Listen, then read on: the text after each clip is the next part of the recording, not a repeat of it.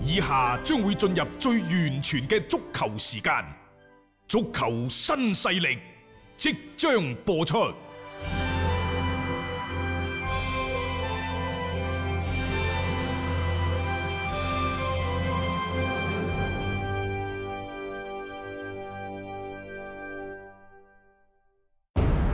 足球場，英雄地，幾多難忘時刻。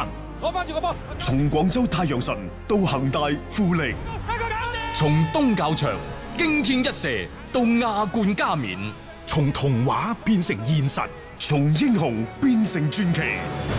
最偉大嘅球員，最不可思議嘅入球，勝敗之間只有一線。神奇之處，魅力所在，一比零啊！各位，只可意會，更可言傳。足球新勢力，各位朋友好，歡迎收聽今日嘅足球新勢力。中超聯賽第二輪嘅比賽呢，其實從今晚開始嘅。喺我哋節目進行嘅同時呢，上海申花對住深圳佳兆業嘅比賽亦都係啱啱開始。而稍後喺兩個鐘頭之後，北京時間嘅八點鐘，廣州打比就會喺大連上演。係啊，一 個比較特殊嘅環境之下，誒喺冇觀觀眾入場、冇球迷助威嘅比賽嘅氛圍當中，呢一隊喺過去嘅八個賽季糾纏咗十幾廿場賽事嘅老對手，又終於咧行上咗比賽場。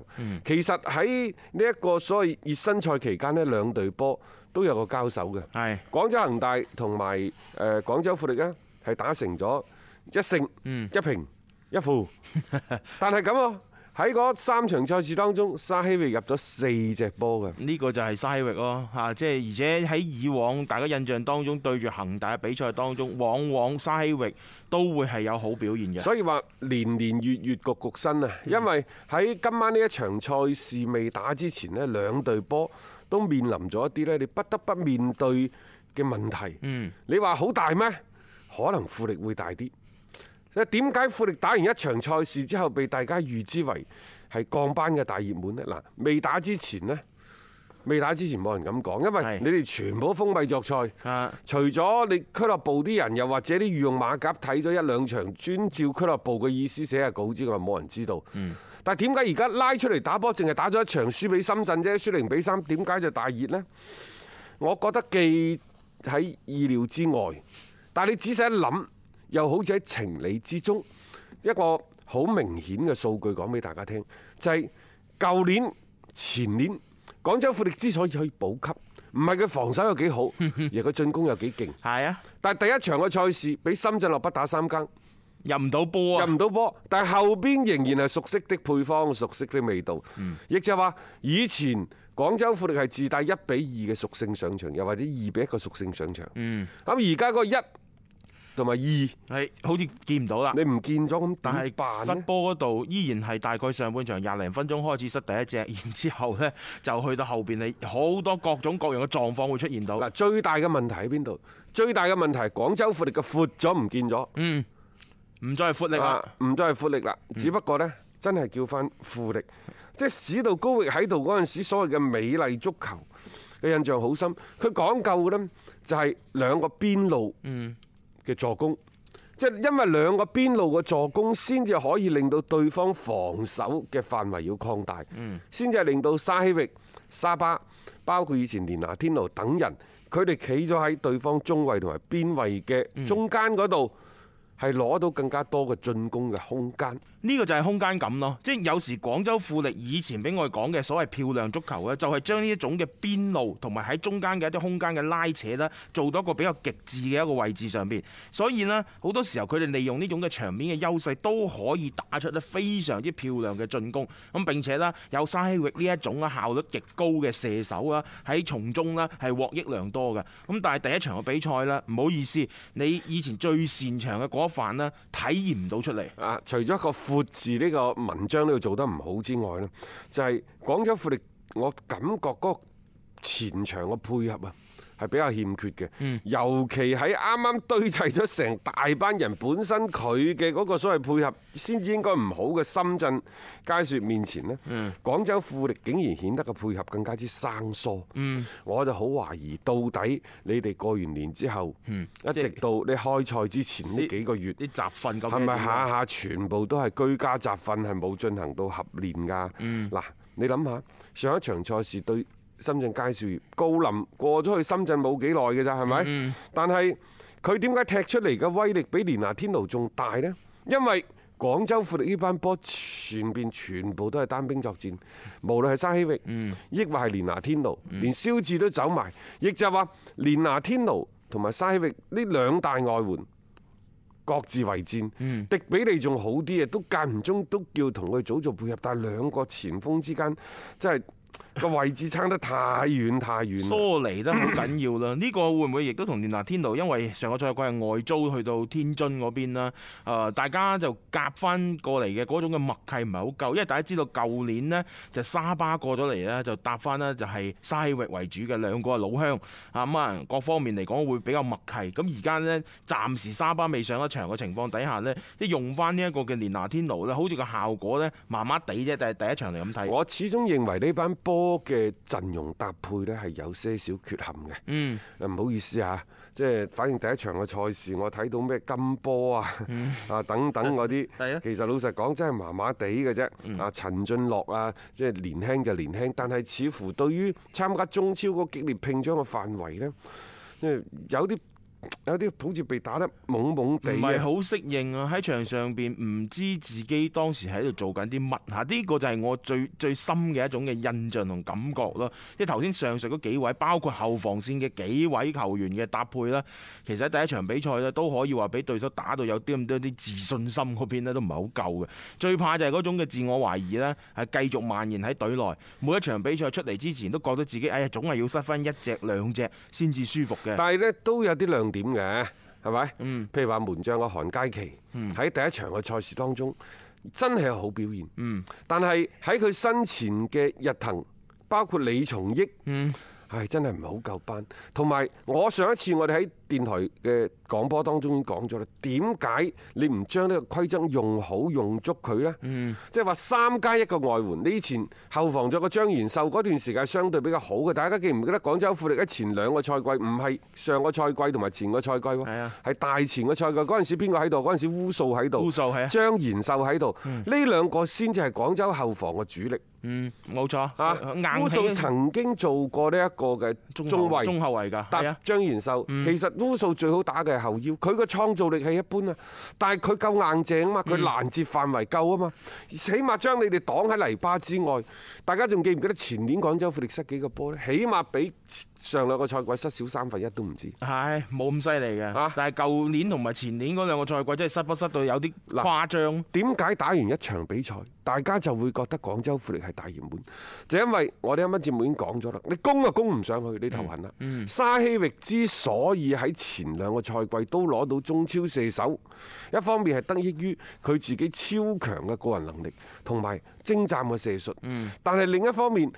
喺左邊喺右邊兩個邊路嘅頻頻壓上嘅助攻係俾到佢比較大嘅空間，仲有呢，就佢以色列嘅老友沙巴嗯幫佢做配合，甘於呢做人梯等等呢啲都係有有幫助嘅有幫助嘅有原因嘅。係冇錯冇錯好啦，咁你而家連拿天奴嚟咁遠，好就好在呢，而家就話。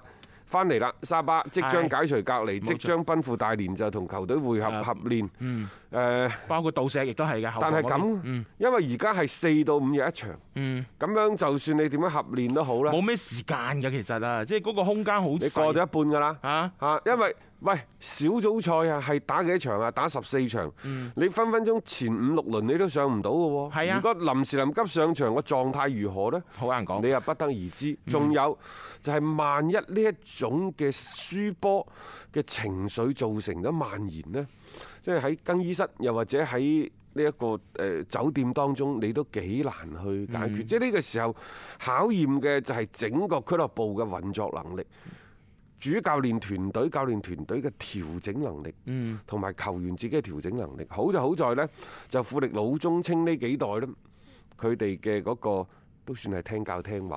啊，即係冇咩話太過即係反 反出嚟嘅嗰啲球員啦，係咯啊仲有呢，就係、今晚佢哋將會迎嚟廣州打比。廣州富力，佢哋一個賽季俾球迷戲稱為呢，就食飯、瞓覺、打恒大。係因為嗱呢樣嘢係建立喺邊度呢？各位，建立喺以前富力係個實力係絕對位居中超中游嘅基礎上，先至係有以上嘅調侃式嘅講法嘅啫。如果當你嘅生存危機受到威脅嗰陣時，你就唔係話打恒大咁簡單㗎啦。千祈唔好將打恒大就即係因為因為你打咗恒大就覺得自己係一隊強隊，又或者自己可以係比較穩妥咁立足喺中超，並唔係咁㗎。今年嘅環境非常之惡呢劣。啲定位唔啱啦，而且因為賽會制嘅原因呢，你可以覺得眨下眼啊，好多嘢就已經唔到你嚇可以力挽狂瀾嘅嗰個地步，所以每一場嘅比賽對於球隊嚟講呢，都好重要，你輸唔起嘅。即係老實講，一路咁輸落去呢，你只能夠就係無奈咁進入到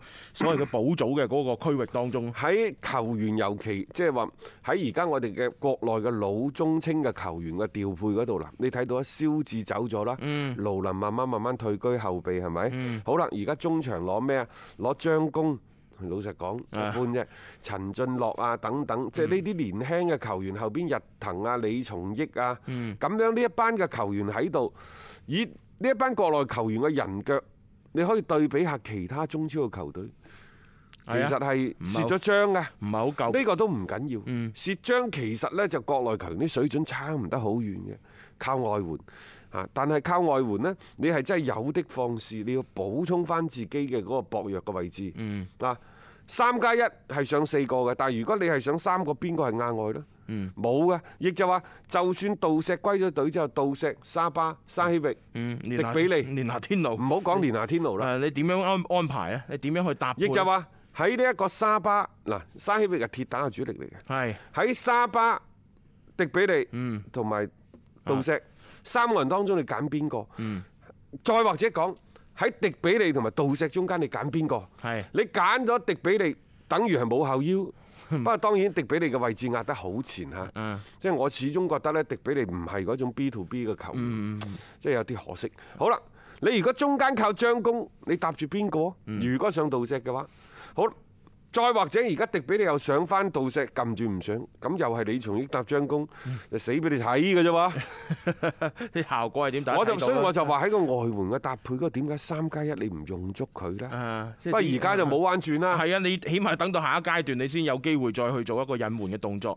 咁你冇辦法㗎啦，限米煮限飯就係呢批人，你點樣搭配呢？作為雲邦學師嚟啊講，你要諗㗎咯其次呢，大家千祈千祈呢，就唔好話哦，杜石翻嚟啦，沙巴翻嚟啦，尤其呢，就沙希域嘅兄弟翻咗嚟之後呢，前場嘅反攻一定有大嘅改善。嗯唔係咁噶，因為今年喺呢一個雲邦賀斯嚟咗廣州富力之後呢，成班波嘅打法都開始有改變。雖然話史到高域原先嘅風骨骨架猶在，嗯但係闊字冇咗啦。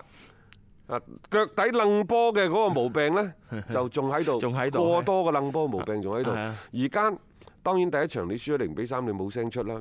我仲有一啲我好擔心雲波何斯喺第一場賽後嘅新聞發佈會度批評啲球員，係嗯雖然冇指名道姓，講到明㗎啦，就話人哋背對住個球門，你使乜推佢啫？使乜咁急於犯規啫？個意思就係你哋咁咁蠢㗎，將嗰啲責任呢喎，推仔球員嗰度咯嚇，即係話呢。而且你諗下嗰日邊個犯規，大家睇得清清楚楚啊！你呢種冇講名，但係實質都係叫做話俾你聽係邊個，佢係唔滿意嘅。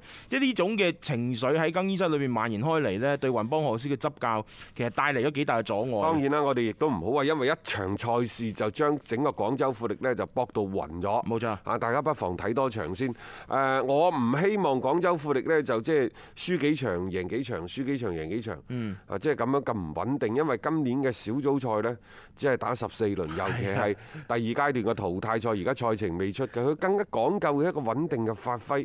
可能分分鐘因為賽賽制嘅原因呢。